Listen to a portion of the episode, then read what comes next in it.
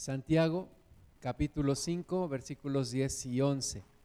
Dice, hermanos míos, tomad como ejemplo de aflicción y de paciencia a los profetas que hablaron en nombre del Señor.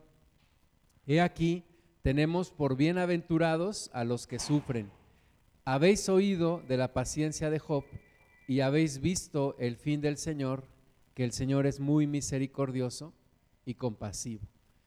Entonces, Santiago es una carta que está muy enfocada hacia cómo superar las aflicciones, los retos de la vida. Todos tenemos aflicciones, todos tenemos retos, y dice en estos versículos que tomemos como ejemplo de aflicción a aquellos profetas, aquellos que hablaron en nombre del Señor. Pero también específicamente nos habla de Job. Dice que hemos escuchado de la paciencia de Job y hemos visto el fin del Señor, que el Señor es muy misericordioso y compasivo. Entonces vamos a hablar un poco acerca de la, de la experiencia que tuvo Job y tomando como Santiago 5, 10 y 11 al final donde dice que consideremos el final del Señor, el fin del Señor, que el, Señor es muy misericordioso y compasivo. Vamos al libro de Job, capítulo 1, versículos 1 al 3, primeros tres versículos de Job. Dice, hubo en tierra de Uz un varón llamado Job. Y era este hombre perfecto y recto, temeroso de Dios y apartado del mal. Entonces este hombre dice que tenía unas características. Primero, era hombre perfecto y recto. Segundo, temeroso de Dios. Y tercero, apartado del mal. ¿Cuántos hombres como este conocemos? ¿Cuántos quisiéramos tener estas tres características? Hombre perfecto, y recto nos habla de madurez, temeroso de Dios. La Biblia dice que el principio de la sabiduría es el temor del Señor y tercero, apartado del mal. Así era nuestro, nuestro hermano Job, era maduro en el Señor, temeroso de Dios y apartado del mal. Versículo 2, y le nacieron siete hijos y tres hijas. Su hacienda era siete mil ovejas, tres mil camellos, quinientas yuntas de bueyes, quinientas asnas y muchísimos criados, y era aquel varón más grande que todos los orientales. Entonces, este hombre tenía muchas riquezas, tenía, dice aquí que su hacienda era de siete mil ovejas. ¿Has visto alguna vez siete mil ovejas? Yo no. Imagínate siete mil ovejas, tres mil camellos, 500 yuntas de bueyes, 500 asnas y muchísimos criados. Era un hacendado, era un hombre rico, un hombre que había prosperado, y dice que era el varón más grande de todos los orientales. En su tiempo era aquel varón era conocido por su riqueza, por su fama, por su poder. Y bueno, era un hombre que Dios había bendecido. Y entonces versículo 6 de Job 1 dice, un día vinieron a presentarse delante de Jehová los hijos de Dios, entre los cuales vino también Satanás. Y dijo Jehová a Satanás, ¿de dónde vienes? Respondiendo Satanás a Jehová, dijo, de rodear la tierra y de andar por ella. Y Jehová dijo a Satanás, ¿no has considerado a mi siervo Job, que no hay otro como él en la tierra, varón perfecto y recto, temeroso de Dios y apartado del mal? La primera vez que yo leí el libro de Job, le comenté a mi padre espiritual, le dije, voy a empezar a leer el libro de Job y me dijo, es uno de los libros más difíciles de la Biblia y me platicó la, historia de cómo perdió todo en un día. Y me acuerdo que él estaba compartiéndome en esos días y me invitó a su casa, este hermano en Cristo, y de repente estábamos en la sala y había un hermano que estaba arreglando su carro, tenía un bochito rojo y estábamos el, el hermano y yo en la sala de su casa, el otro hermano estaba arreglando el bochito. De repente entra eh, corriendo el hermano y dice, ¿tienes una cubeta de agua? y le dice, ¿por qué? Y dice, se está quemando tu carro. Y el hermano me dice, yo hablándote de Job y, dándote testimonio y ahora se está quemando mi carro. Entonces, bueno, regreso al punto. El, el, punto es que el libro de Job es uno de los libros más complicados de entender. Y aquí hay dos cosas que son difíciles para nosotros de entender. La primera, ¿por qué Dios presume a Job delante de Satanás? ¿Cómo es que Dios habla de Job delante de Satanás. Y bueno, Antes de esa, tengo que mencionar la otra, que es que, ¿cómo es posible que Satanás se presenta delante de Dios? ¿Cómo, cómo es la, la situación ahí entre el enemigo y Dios? Dice ahí que se vinieron a presentar los ángeles delante del Señor y de entre ellos estaba el mismísimo demonio. Ahí estaba presente también y tiene un diálogo con Dios. Entonces, la, primera cosa es esa, ¿cómo es que cómo es esa interacción entre Dios y el enemigo? Y la segunda es, ¿por qué Dios presume a, Job ante el enemigo? Eh, mi pastor Miguel López dice que es como si tú fueras a Tepito, sacaras tu cartera y te pusieras a contar tu dinero ahí enfrente de todos. ¿Verdad? Así, así lo hace Dios, le dice al, al maligno, ¿no has considerado a mi siervo Job? Que no hay otro como él en la tierra, varón perfecto y recto, temeroso de Dios y apartado del mal. ¿Verdad? ¿Por qué, por qué Dios está haciendo esto delante del enemigo? ¿Por qué lo está presumiendo delante del, del diablo? Versículo 9. Respondió Satanás a Jehová dijo, ¿acaso teme Job a Dios de balde? ¿No le has cercado alrededor a él y a su casa y a todo lo que tiene? Al trabajo de sus manos has dado bendición, por tanto sus bienes han aumentado sobre la tierra. ¿Verdad? El diablo le responde a Dios, sí, pues sí, cómo no, pero ¿A poco te teme de embalde? Si tú le has prosperado, has cercado su vida porque no puedo tocarlo, porque hay una cerca alrededor de él, él has prosperado el fruto de su trabajo, has aumentado sus bienes. Pero dice el versículo 11, pero extiende ahora tu mano, ¿verdad? Y el, y el demonio está tentando a Dios y le dice, extiende ahora tu mano y toca todo lo que tiene y verás si no blasfema contra ti en tu misma presencia. Dijo Jehová a Satanás, he aquí, todo lo que tiene está en tu mano, solamente no pongas tu mano sobre él. Y salió Satanás de delante de Jehová. Entonces, cosas difíciles de entender para nosotros, ¿por qué Dios presume a Job delante del enemigo? El enemigo le lanza un reto al Señor, podríamos decir que lo tienta, podríamos decir que lo reta, y Dios accede a ese reto. El enemigo le dice, déjame tocarlo y vas a ver si no blasfema contra ti. Y Dios le dice, hazlo, mas no lo, no lo toques a él, no pongas tu mano sobre él, solamente puedes tocar sus bienes, pero a él no lo puedes tocar. Y salió Satanás de delante de Jehová. Y bueno, sabemos la historia y en Job 1 del 13 al 19 nos dice que saliendo de ahí el maligno, en primer lugar, los bueyes y las asnas de Job son robados por los sabeos y matan a los criados a filo de espada. En ese mismo día y un poquito después, fuego quemó las ovejas y a los pastores. Consumió todas las ovejas, las siete mil ovejas de Job en un momento. Pero además los caldeos robaron los camellos y mataron a los criados. Pero si esto fuera poco, sus hijos y sus hijas estaban en una convivencia en la casa del hijo mayor, viene un viento, se cae la casa, los aplasta y mueren todos en ese momento. ¿Has tenido un mal día? Seguramente no un mal día como Job, en donde en un día perdió todos sus bienes y perdió a sus hijos. Y todo esto ocasionado por Satanás. Y entonces dice Job 1.20, entonces Job se levantó y rasgó su manto y rasuró su cabeza y se postró en tierra y adoró y dijo, desnudo salí del vientre de mi madre y desnudo volveré allá. Jehová dio y Jehová quitó. Sea el nombre de Jehová bendito. En todo esto no pecó Job ni atribuyó a Dios despropósito alguno. Entonces, Job no blasfemó contra Dios como el enemigo había dicho que lo iba a hacer. Todos sus bienes y aún sus hijos fueron quitados en un mismo día y Job adoró. Job decidió adorar a Dios y no pecó en ninguna cosa. Job 2.1. Aconteció que otro día vinieron los hijos de Dios para presentarse delante de Jehová. Y Satanás vino también entre ellos, presentándose delante de Jehová. Y dijo Jehová a Satanás, ¿de dónde vienes?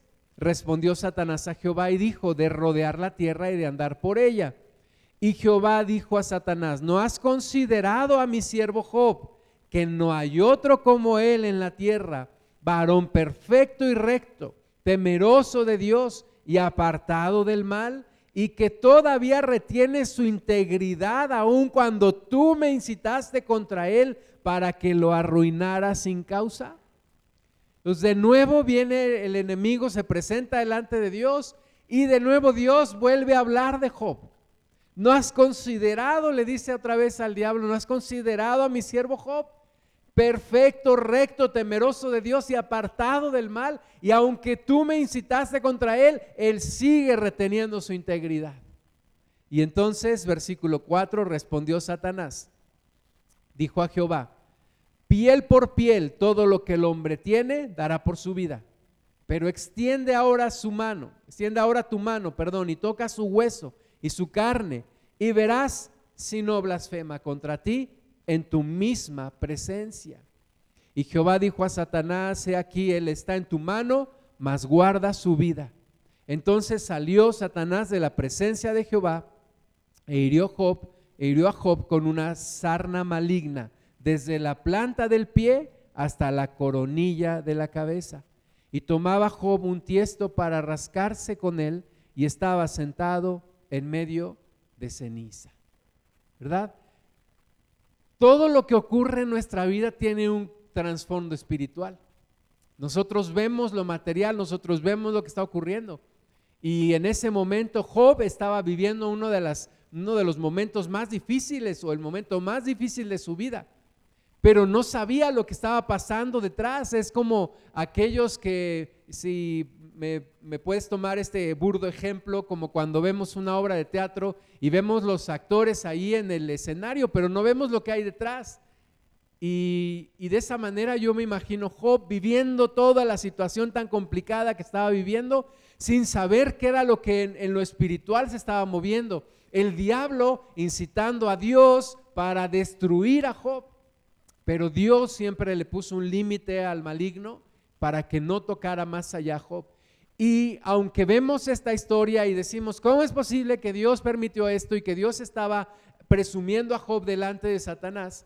Pues hay un propósito, había un propósito y lo vamos a descubrir, lo vamos a ver el día de hoy. Entonces sale el diablo delante de Dios y, hiere a Job con una sarna maligna desde la planta del pie hasta la coronilla de la cabeza. No se sabe exactamente qué enfermedad tuvo.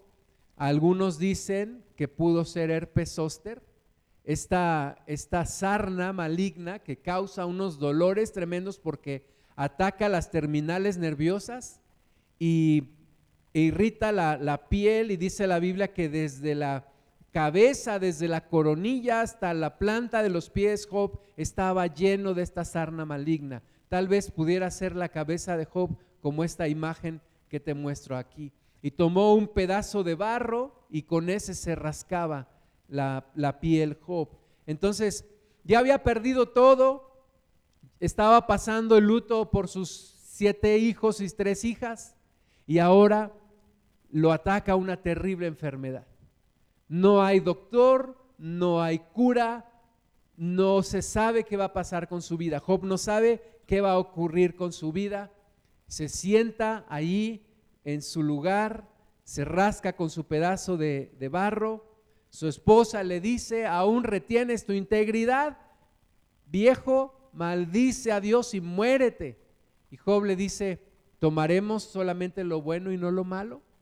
Y Job vuelve a bendecir a Dios. Y empieza toda la historia, toda la historia de Job. Y puedes ahí leerlo en tu casa, el libro de Job, y ver toda la, el argumento, la argumentación que Job está levantando delante de Dios. Job capítulo 2, versículo 11, dice que llegaron tres amigos de Job. Dice, tres amigos de Job, Elifaz, Temanita, Bildad Suita y Sofar Naamita, Naamatita, perdón, luego que oyeron todo este mal que le había sobrevenido, vinieron cada uno desde su lugar porque habían convenido en venir juntos para condolerse de él y para consolarle, los cuales alzaron los ojos desde lejos y no lo conocieron y lloraron a gritos y cada uno de ellos rasgó su manto y los tres esparcieron polvo sobre sus cabezas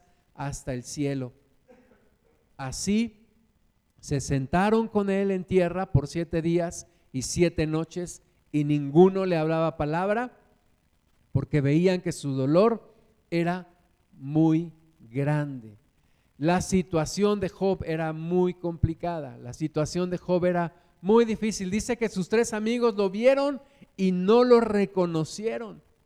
Estaba tal vez muy deteriorada ya su salud, muy delgado, la sarna en todo su cuerpo, no lo reconocieron, se acercan a él y era tanto el dolor que por siete días nadie dijo nada. Por siete días y siete noches solamente se sentaron junto a él y estuvieron callados y estuvieron sintiendo su dolor. Y ahí puedes leer tú en la palabra de Dios, Job, preguntándose, ¿por qué? ¿Por qué? ¿Por qué me está pasando esto? ¿Por qué Dios me manda todo esto? Y empieza a argumentar Job delante de sus amigos y delante de Dios diciendo, yo soy justo, yo no he pecado, yo no tengo por qué estar viviendo esto. Dios, quítame la vida. Ten misericordia de mí, quítame la vida. O aún llega Job a decir, ¿por qué nací? Hubiera sido como aquellos que son abortados y que nunca hubiera visto la luz del sol. Y, y viene una terrible situación porque la enfermedad de Job trae una terrible depresión también en él. Se convierte en una enfermedad del alma también y en una amargura en el corazón de Job. Y no era para menos todo lo que, todo lo que estaba viviendo. Había perdido todo, pero ciertamente cuando el hombre, la mujer son tocados en su, en su cuerpo, en su salud, es una situación muy difícil. Y Job estaba preguntándose por qué, por qué y por qué. Pero nosotros ante las pruebas no solo debemos preguntarnos por qué, sino más bien la pregunta es, ¿Para qué? ¿Para qué estoy viviendo esto? ¿Para qué Dios está permitiendo esto en mi vida? ¿Cuál es el propósito de que yo esté viviendo esta adversidad en mi vida? Santiago 1.12, regresando otra vez a Santiago, dice, bienaventurado el varón que soporta la tentación, porque cuando haya resistido la prueba, recibirá la corona de vida que Dios ha prometido a los que le aman. Y hay, quien dice que del tamaño de la prueba es el tamaño de la promoción. Del tamaño del sufrimiento es el tamaño de la bendición que Dios te quiere dar. Y dice aquí la palabra de Dios que es bienaventurado el varón que resiste la tentación, cuando haya resistido la prueba, recibirá la corona de vida. Entonces, ¿para qué viene esta, esta prueba? ¿Qué es lo que Dios está queriendo hacer en mi vida? además de ver el sufrimiento, además de ver la complicación que se viene a mi vida, tengo que ver detrás de esa prueba y tengo que ver qué es lo que Dios quiere ocasionar en mí. No solamente pensar, bueno, ¿por qué me vino esto? Sino ahora el para qué. El por qué es mirar al pasado, pero el para qué es mirar al presente y hacia adelante. ¿Para qué estoy viviendo esto? Job 31 5. Te decía que es un capítulo tras otro en donde Job está argumentando y está diciendo, ¿por qué me está pasando esto? Yo no tengo pecado, yo no he hecho nada malo. Job 31, 5 dice, si anduve con mentira y si mi pie se apresuró a engaño, péseme Dios en balanzas de justicia y conocerá mi integridad. Entonces Job empieza a tratar de justificarse como tú y yo muchas veces lo hemos hecho. Yo no soy tan malo. Yo no, yo no le hago daño a nadie. ¿Por qué me pasan estas cosas? Yo no, yo no me meto en problemas. Yo no le hago daño a nadie. Pero no vemos lo que Dios quiere hacer en nuestro interior y realmente no nos comparemos con los que están alrededor, comparémonos con Jesús y veamos que todavía nos falta mucho. Job se sentía verdaderamente perfecto. Job estaba confiando en su justicia. Y además cuando eres un hombre rico, cuando tienes dinero, pues todo mundo es tu amigo y todo mundo te alaba. Y cuando eres jefe de muchos criados, como Job, cuando eres jefe de mucha gente o de poca gente, pues esa gente te va a hacer la barba. ¿Verdad? Te va a decir, oye, no hay nadie como tú, jefecita o jefecito, te besan la mano, déjeme ayudarle con su mochila, este, hacen todo para quedar bien contigo. Y entonces tú te la crees y dices, ay, sí es cierto, soy muy inteligente, soy muy listo, soy muy vivo, soy muy justo, soy muy bueno. ¿Verdad? Cuando todo el mundo alrededor te lo dice, el problema es que te lo llegas a creer. Y la realidad es otra. Entonces Job no veía más allá y Job aún dice la Biblia que todos los días hacía holocausto por sus hijos y decía por si han pecado y escuchaba lo que hacían y las fiestas y las cosas que seguramente hacían por allá y levantaba holocausto todos los días por sus hijos. Y sin verlo se estaba convirtiendo en una persona religiosa. Hacía las cosas por religiosidad, por tradición ¿verdad? Como muchas veces nosotros ya lo hacemos por religiosidad, por tradición, o simplemente hemos caído en una racha de malos hábitos que no podemos salir de ella. Y ahí es cuando nos encuentra la prueba. Y ahí cuando, es cuando nos encuentra la adversidad. Decimos, pero ¿por qué me está pasando esto?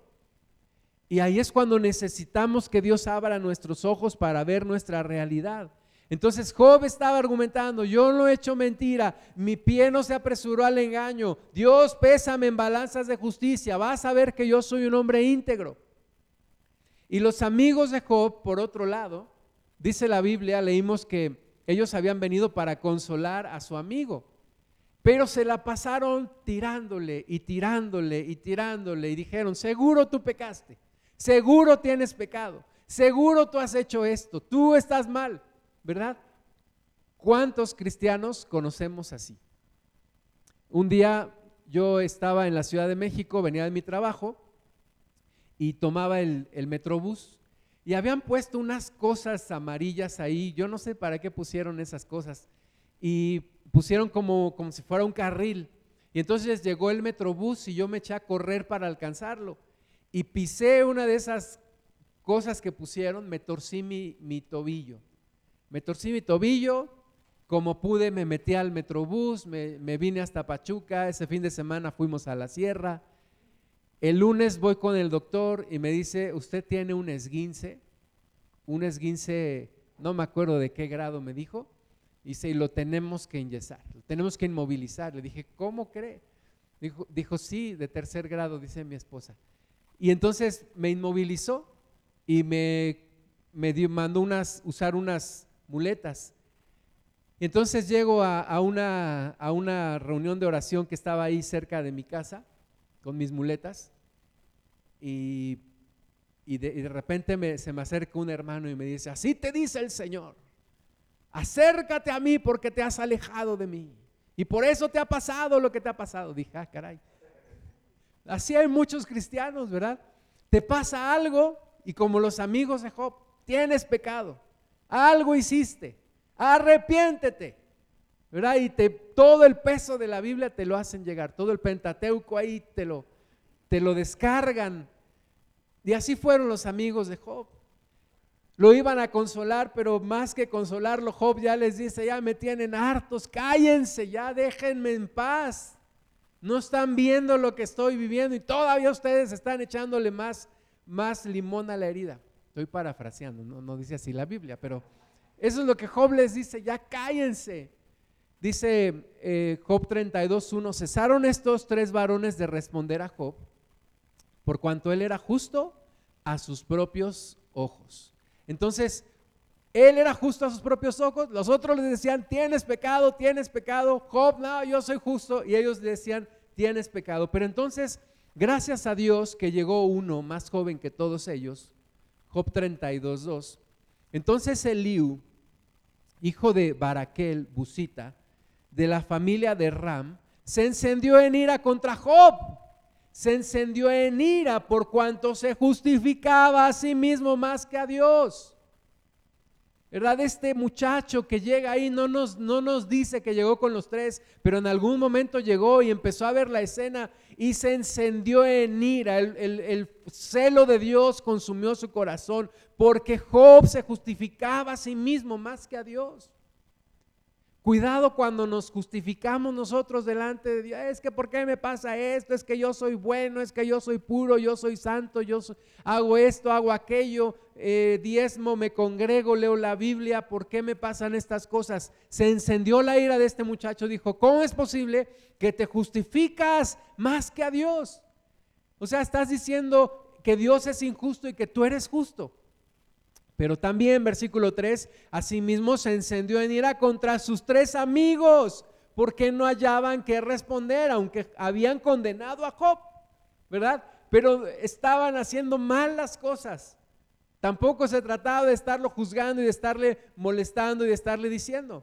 Entonces este, este hombre lleno del Espíritu Santo habla, habla a Job y finalmente es un instrumento de Dios para hablarle a Job y a sus amigos. Y entre las cosas que dice Job 33, 23, dice, si tuviese cerca de él algún elocuente mediador muy escogido, que anuncie al hombre su deber, que le diga que Dios tuvo de él misericordia, que lo libró de descender al sepulcro, que halló redención, su carne será más tierna que la del niño, volverá a los días de su juventud, orará a Dios y éste le amará y verá su faz con júbilo y restaurará al hombre su justicia. Está hablando de Jesús y le está diciendo, mira Job, lo que tú necesitas es un elocuente mediador muy escogido. Lo que tú necesitas es no justificarte tú, sino alguien que te justifique un mediador muy escogido, un elocuente mediador muy escogido, que te anuncie tu deber, que te diga que Dios tuvo misericordia de ti, que te libre de ir al sepulcro, que te haga redención, que te libre de la esclavitud. Eso es lo que tú necesitas. Está profetizando aquí Eliud acerca de nuestro Señor Jesucristo. Y dice, y restaurará al hombre su justicia. Ese mediador es elocuente mediador muy escogido. No podemos justificarnos delante de Dios.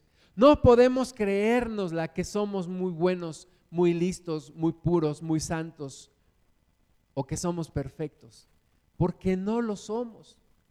La realidad es que nadie lo es, ni la mejor persona en la que puedas pensar, absolutamente nadie es perfecto, nadie es puro, nadie es santo, nadie es completamente sabio absolutamente nadie. alguna ocasión tuve un, puesto en donde me reportaban directamente alrededor de 50 personas y, somos bien especiales. Algunos de ellos me llevaban la contraria, pero la gran mayoría me hacía la barba. Y, y uno se lo llega a creer. Es que soy muy bueno, es que soy muy inteligente, ajá, se te acaba el puesto, se te acaba el dinero y entonces ves tu realidad, que no era tal como tú lo pensabas. Entonces Eliú dice, no, necesitamos un elocuente mediador muy escogido que nos traiga redención, que nos diga que Dios tuvo misericordia de nosotros y que restaure nuestra justicia delante de Dios. Y Eliú da tres grandes verdades, tres grandes verdades que quisiera que tomáramos nota aquí. La primera es en Job 36, 26, dice, he aquí, Dios es grande y nosotros no le conocemos, ni se puede seguir la huella de sus años. La primera conclusión es, Dios es grande y nosotros no le conocemos. No alcanzamos a conocer a Dios todavía. Eliú le está diciendo a Job, mira Job, ten cuidado con lo que dices. Dios es muy grande y nosotros no le conocemos. El, Espíritu Santo a través del apóstol Pablo dice que hoy en parte conocemos y en parte profetizamos. Y dice que si alguien cree saber algo, no sabe nada. no sabe nada, es muy poco lo que sabemos de Dios. Eh, eh, Dios es grande y no le conocemos. Y por eso tenemos que seguir conociéndole y tenemos que seguir acercándonos a Él. Entonces, mira, hay cosas que no vas a entender. Es como Jesús le dijo a Pedro, Pedro, lo que yo hago ahora tú no lo entiendes, más lo entenderás después. Hay muchas cosas que no entendemos. Hay cosas en nuestra vida que no comprendemos. ¿Por qué está pasando esto? Hoy no lo entiendo. Tal vez después Dios me permitirá entenderlo. Dios es muy grande y no le conocemos. Segunda verdad, Job 37, 5, truena Dios maravillosamente con su voz, Él hace grandes cosas que nosotros no entendemos. Entonces, primera cosa, Dios es grande y no le conocemos. Segunda, Dios hace grandes cosas que nosotros no entendemos.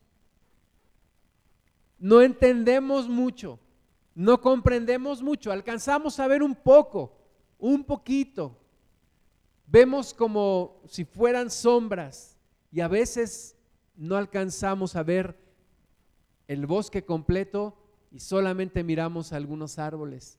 Pero Dios tiene toda la panorámica, todo la vista, todo el plan, toda la el entorno, todo lo, lo que Él quiere hacer.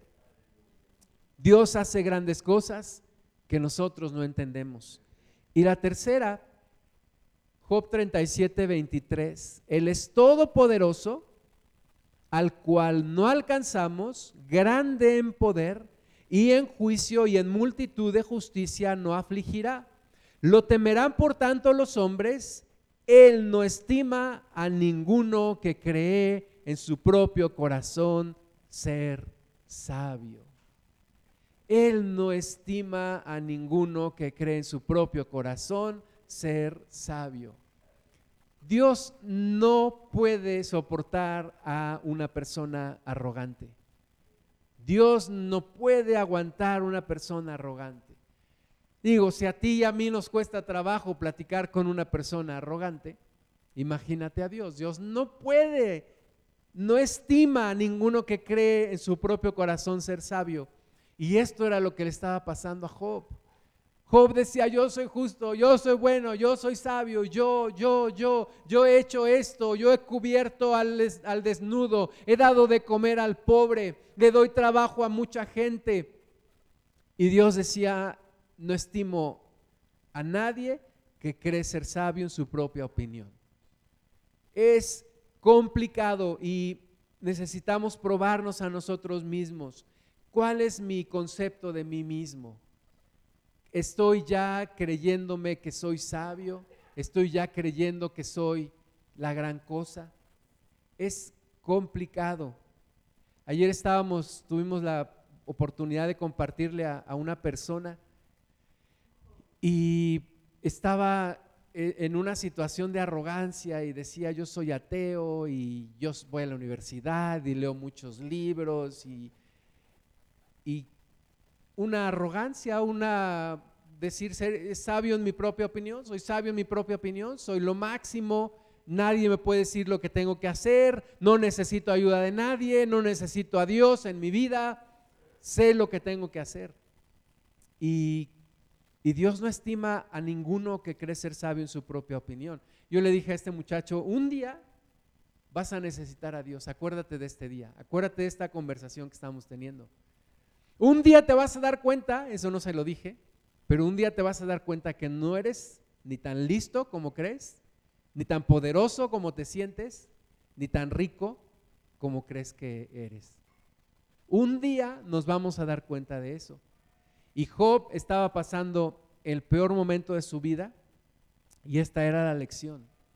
Dios es grande y no le conocemos. Hace grandes cosas que nosotros no entendemos y Él no estima a nadie que se cree sabio en su propia opinión. Y cuando finalmente Job lo entendió, porque Dios se presentó delante de Job y le dijo, ok, eres tan sabio, dime dónde estabas cuando yo estaba creando el universo. Dime dónde estabas y dónde está el fundamento de esta tierra. Y le empieza a hacer un montón de preguntas. Y le dice, ciñete como varón, a ver si eres muy hombrecito. Y tú querías hablar con Dios, ¿no? Decías que querías hablar con Dios. Pues aquí estoy y lo, encara y le empieza a decir. Y Job se empieza a hacer chiquitito, chiquitito, chiquitito.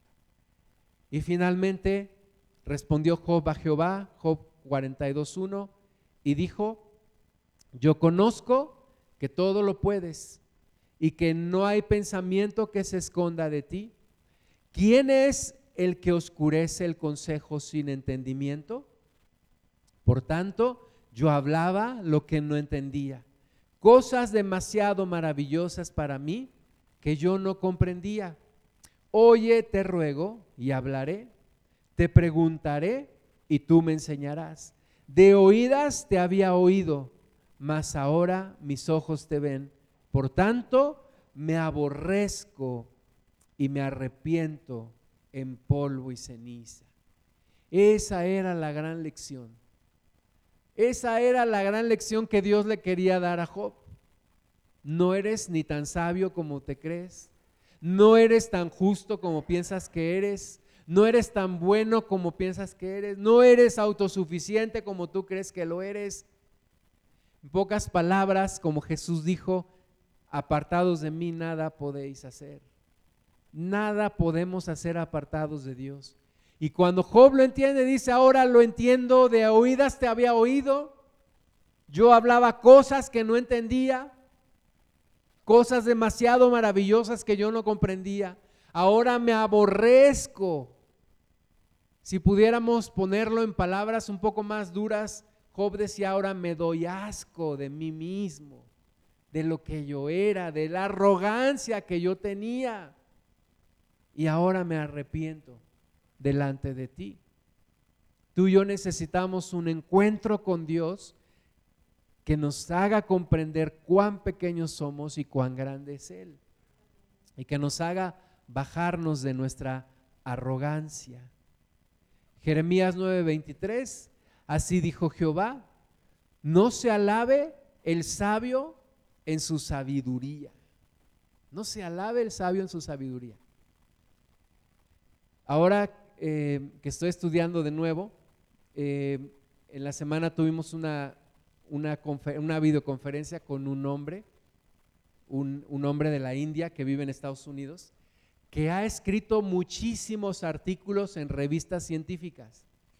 Muchísimos, o sea, muchos te hablo de decenas, decenas, decenas, tal vez centenas. Y tuvimos una conferencia con él y él puso su cámara y estaba ahí sentado en su, supongo que era su estudio, en su casa, allí en Boston, Massachusetts, en Estados Unidos, y sentado ahí, y yo me puse a observar su, librero y sus cosas que tenía ahí, ¿verdad? Y, el hombre, haz esto, haz aquello, investiga aquí, investiga allá. Y yo sí, tomando nota de todo. Y entonces dije, no se alabe el sabio en su sabiduría. O sea, una persona muy inteligente, con muchos conocimientos, pero la Biblia dice que no se alabe el sabio en esa sabiduría. Es vana, no realmente no es nada. ¿Verdad? Bueno, para nosotros es mucho, ¿no? Pues una persona muy inteligente, muy preparada, muy sabia, eh, un hombre de ciencia, etcétera. Para Dios dice, no, no me puedes impresionar con eso. Dios dice, no me puedes impresionar con tus grados académicos o con tu gran inteligencia para hacer negocios o con tu gran inteligencia para hacer cosas de ingeniería. No me puedes impresionar con eso, dice Dios. No se alabe el sabio en su sabiduría, ni en su valentía se alabe el valiente. Dios dice, tampoco me puede impresionar aquel que, ay, muy valiente, ¿no? Yo, ah, échenme a cualquiera, órale, aquí, yo solamente mis chicharrones truenan. Dios dice, no me impresionas, no me impresionas.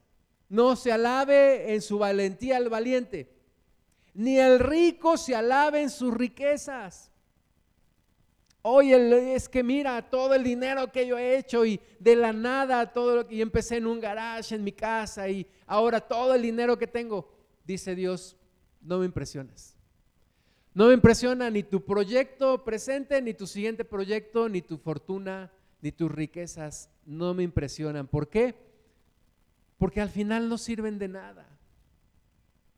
O sea, y otra vez nosotros, oye, yo quisiera tener 10% de la riqueza que tiene Bill Gates, ¿no? Pero Dios dice, Jesús dijo, vendan todo lo que tienen y denlo a los pobres y síganme. O sea, Dios dice, no, no sirve de nada. Sirve de muy poco para este mundo. Nosotros muchas veces lo ponderamos muy alto. El que sabe mucho, el que tiene poder, el que tiene riquezas, el que tiene mucho dinero, el que tiene muchas relaciones. Y Dios dice, no, no se alaben en nada de eso. Ahora, versículo 24, ¿te quieres alabar en algo? Dice Dios, ¿me quieres impresionar con algo? Mas alabes en esto el que se hubiese de alabar, en entenderme y conocerme, que yo soy Jehová, que hago misericordia, juicio y justicia en la tierra, porque estas cosas quiero, dice Jehová.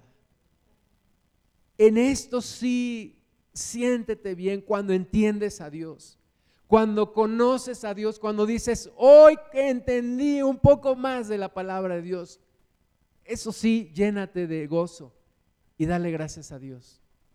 Pero de todo lo demás, de todo lo demás, no, no te fijes mucho.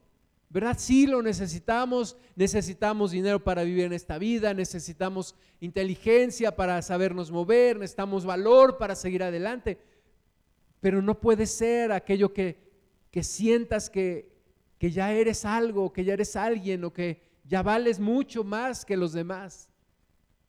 No puedes ser sabio en tu propia opinión. Conocimos también ayer a un, a un muchacho que salió de su pueblo ahí en medio de la sierra. Me llamó la atención porque llegamos, nos invitaron a comer zacahuil, qué rico zacahuil. Pues al zacahuil no le puedes decir que no aunque muchas veces me empaché de niño con Zacahuil, pero pues bueno, ahí fuimos y entonces llegamos, estaba una repisa y estaba ahí una foto de un muchacho y decía UPP, Universidad Politécnica de Pachuca. Entonces yo me senté y, pregunté, ¿quién estudió en la universidad, en la UPP? Y dijeron, él. Dios, wow, oh, wow. Me llamó la atención porque un muchacho que, que nace en, en una ranchería, en un lugar que mm, de la ciudad de Pachuca para llegar ahí son como cinco horas. Y este muchacho se graduó de la universidad y hay que reconocer pues que le ha de haber costado mucho trabajo. Al menos más trabajo que a mí, que porque yo sí nací en una ciudad. Pero él nació en una ranchería y bueno, ya nos platicó, tuvo que que ir a estudiar a, la cabecera municipal, la preparatoria y luego salir de allí, venirse a Pachuca y luego irse a trabajar a otra ciudad, etc.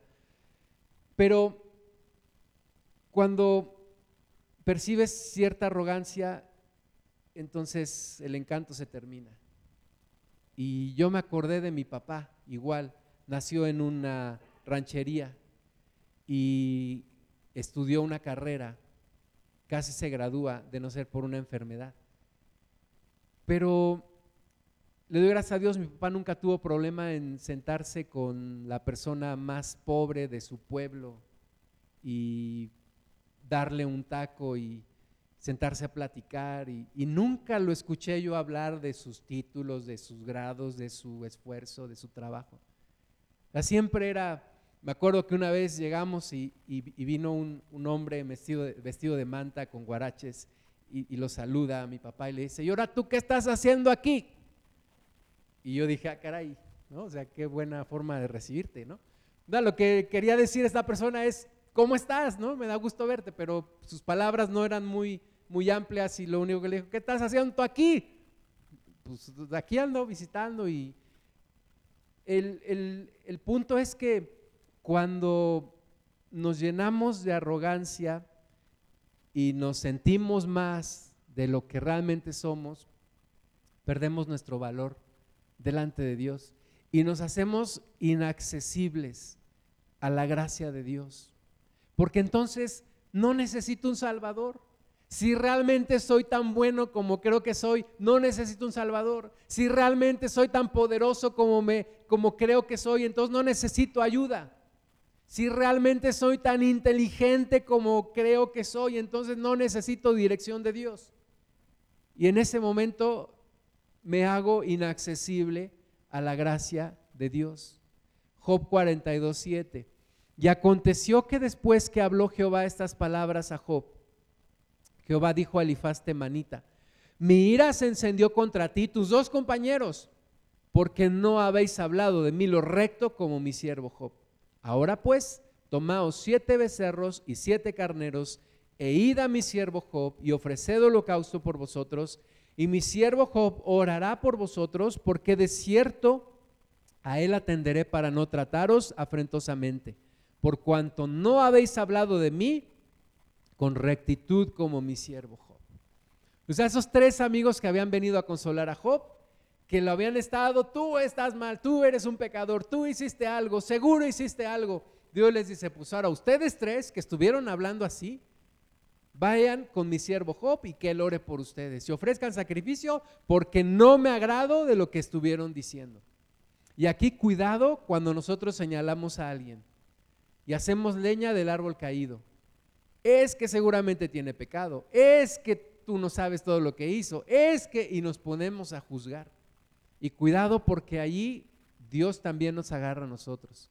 Dice Gálatas 6.1, hermanos, si alguno fuere sorprendido en alguna falta, vosotros que sois espirituales, restauradle con espíritu de mansedumbre, lo cual no hicieron los amigos de Job.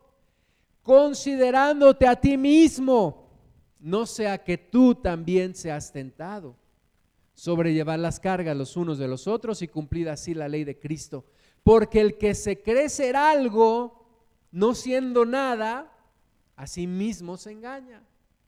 Así que cada uno someta a prueba su propia obra y entonces tendrá, tendrá motivo de gloriarse solo respecto de sí mismo y no en otro, porque cada uno llevará su propia carga. Entonces, cuidado, cuidado con lo que decimos de los demás y cuidado, restauremos siempre en amor y con misericordia, porque no estamos exentos de caer también nosotros. Y dijo el Señor Jesús, con la misma vara con la que midas serás medido.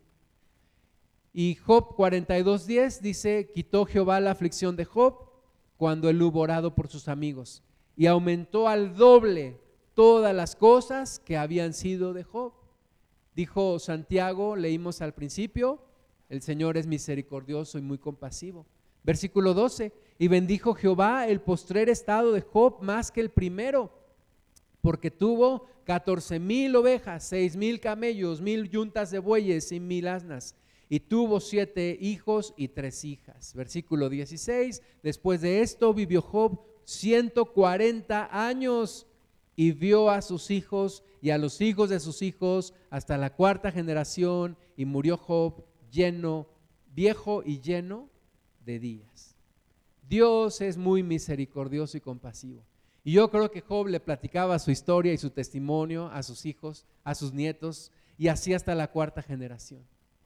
Y, y todo esto para enseñanza nuestra. Segunda de Corintios 12, 7. Dice el Espíritu Santo a través del apóstol Pablo, y para que la grandeza de las revelaciones no me exaltase desmedidamente, me fue dado un aguijón en mi carne un mensajero de Satanás que me abofeté para que no me enaltezca sobremanera, respecto al cual tres veces he rogado al Señor que lo quite de mí. Imagínate, el apóstol Pablo fue llevado al, al cielo, fue llevado al paraíso en vida y se le permitió regresar a la tierra. Y todas las revelaciones que Dios le dio, escribió dos terceras partes del Nuevo Testamento. Pero dice aquí, y para que yo no me exalte desmedidamente con todas estas revelaciones que he tenido, viene un mensajero de Satanás y me abofetea. Paz, paz, paz. Cállese, apláquese, humíllese.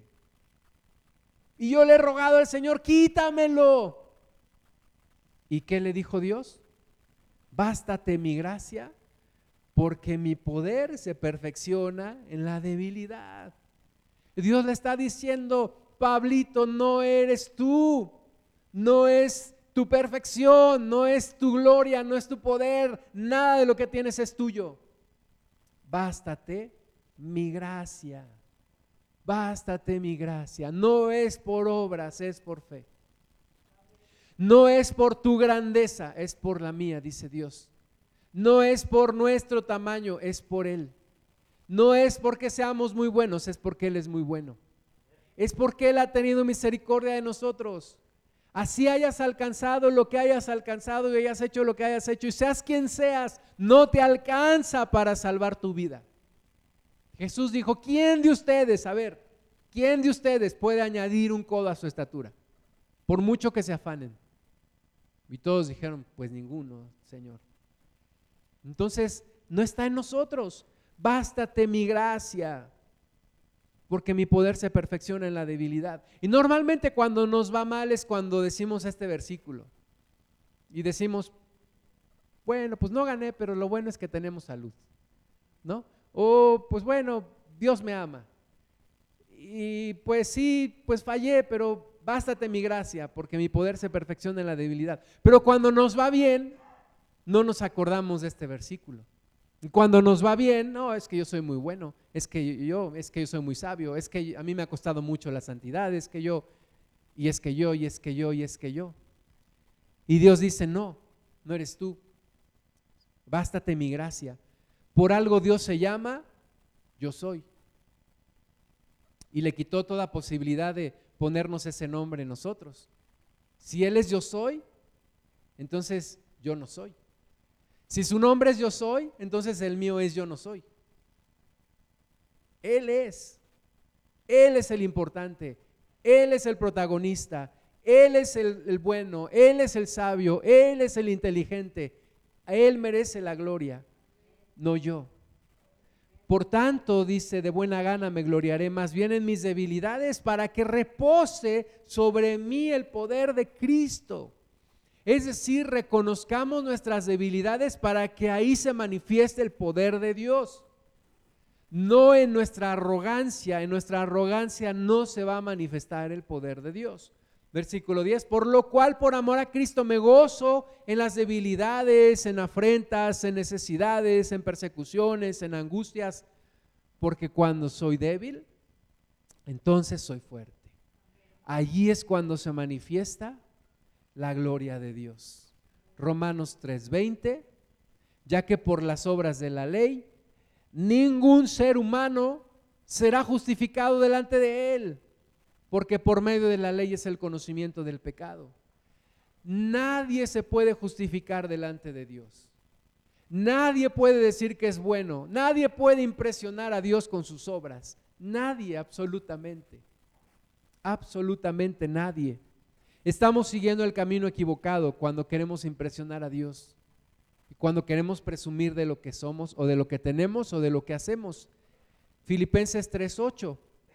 Y ciertamente aún estimo todas las cosas como pérdida por la excelencia del conocimiento de Cristo Jesús, mi Señor, por amor del cual lo he perdido todo y lo tengo por basura para ganar a Cristo todo lo tengo por basura, todo lo que me estorba, todo en lo cual yo tengo confianza, lo debo tener por basura. Hoy es que mi, ya busqué en el internet y mi apellido viene de no sé dónde y mi nombre viene de Bulgaria y, y mi pedigrí, ¿no? Y no, todo eso dice, tenlo por basura para ganar a Cristo. Versículo 9, y ser hallado en él fíjate bien, no teniendo mi propia justicia. No teniendo mi propia justicia, que es por la ley, sino la que es por la fe de Cristo, la justicia que es de Dios por la fe. Amén. Y aunque Job era un hombre perfecto, recto, temeroso de Dios y apartado del mal, no podía justificarse con su propia justicia. Y necesitaba la fe, la fe en, en Cristo, la justicia de Dios que es por la fe. Y en medio de toda esa prueba que le vino a Job, uno de los versículos más hermosos que está en la Biblia, lo alcanza a ver en medio de su aflicción, lo profetiza, lo dice y queda escrito para nosotros. Job 19, 25, yo sé que mi redentor vive y al fin se levantará sobre el polvo. Y después de deshecha esta mi piel, en mi carne he de ver a Dios, al cual veré por mí mismo, y mis ojos lo verán y no otro, aunque mi corazón desfallece dentro de mí. Ayer yo le decía a este muchacho, un día vas a necesitar a Dios. Y me dijo, ¿bajo qué circunstancias? Deme un ejemplo real. Le dije, a una persona atea como tú se estaba muriendo de cáncer en su cama, estaba por morir, estaba desfalleciendo. Y uno de sus amigos dijo, ¿qué le digo? No cree en Dios. No le puedo decir, ten ánimo, Dios te ama. Ten ánimo, Dios te está esperando. Y lo único que le dijo es, el universo te ama. ¿Cuándo voy a tener necesidad de Dios? Dicen que no hay ateos en el momento de la agonía. En el momento de la agonía nadie puede ser ateo. Y es el momento en donde necesitas, necesitas un redentor, necesitas un salvador. En ese momento, si Dios nos da la oportunidad, me daré cuenta que no era tan listo, que no era tan inteligente, que no era tan bueno, que no era tan sabio, que no era tan justo que no era lo que yo pensaba que era, que no era lo que yo decía que era. Y en ese momento necesitaré a mi redentor cerca de mí y decirle, Señor, que no me juzgue Dios por mi propia justicia, que me juzgue Dios por lo que tú hiciste en mí. Y entonces podré verlo cara a cara, podré presentarme delante de Él, no por mí, sino por ti por ti, mi precioso Salvador. Vamos a ponernos de pie, vamos a orar.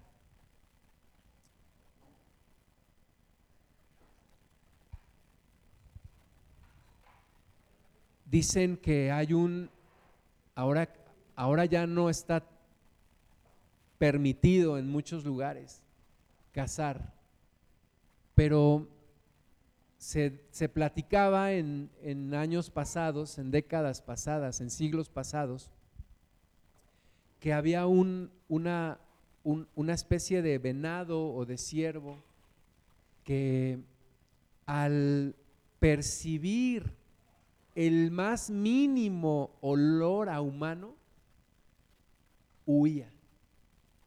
Era muy difícil cazar a este venado, a este ciervo, porque percibía el olor de los humanos a, grandes distancias. Entonces cuando ya estaban cerca ya había escapado, porque ya había percibido el olor, el olor a humano. No lo podían cazar. Y si me permites la comparación, el Espíritu Santo es así. Cuando huele el más mínimo olor de arrogancia humana, Él se va. Él, se, él, se, él dice, con permiso. Y yo te quiero pedir que cierres tus ojos un momento y que pensemos los momentos en los que hemos sido arrogantes, los que hemos, hemos dicho, es que como yo siempre digo, o es que yo siempre hago las cosas de esta forma, o a mí no me puede pasar esto, o yo he sido tan perfeccionista, o me ha costado mucho trabajo llegar a donde estoy. las veces que hemos sido arrogantes y que hemos mirado por debajo del hombro a otras personas, las veces que hemos sido tratado de sentirnos autosuficientes delante de Dios. Nos hemos creído más listos que el mismo Dios. O le hemos reclamado a Dios y, y nos hemos tratado de justificar nosotros para que Él sea hallado como culpable y no nosotros. Señor, perdónanos toda arrogancia, perdónanos toda vileza de nuestro corazón. Señor, tú sabes lo que somos, lo que sentimos, lo que pensamos. Ayúdanos a bajarnos de la arrogancia, ayúdanos a bajarnos de ese lugar de autosuficiencia en el que estamos. Señor, y no nos tenga que venir algo semejante a lo que le vino a Job. Señor, gracias porque tú eres misericordioso y muy compasivo. Ayúdanos, Señor. A veces tratamos de defendernos del mundo mostrando arrogancia. A veces tratamos de justificarnos delante de ti, defendernos de los demás. Pero como está escrito, Señor, que te alabe la lengua extraña y no, y no tu propia lengua. Que, Señor, nadie tenga mayor concepto de sí que el que debe de tener y que pensemos de nosotros con cordura. Y Señor, que no apaguemos tu espíritu, que no se vaya tu Santo Espíritu de nosotros. Señor, perdónanos, perdónanos Jesús, ayúdanos.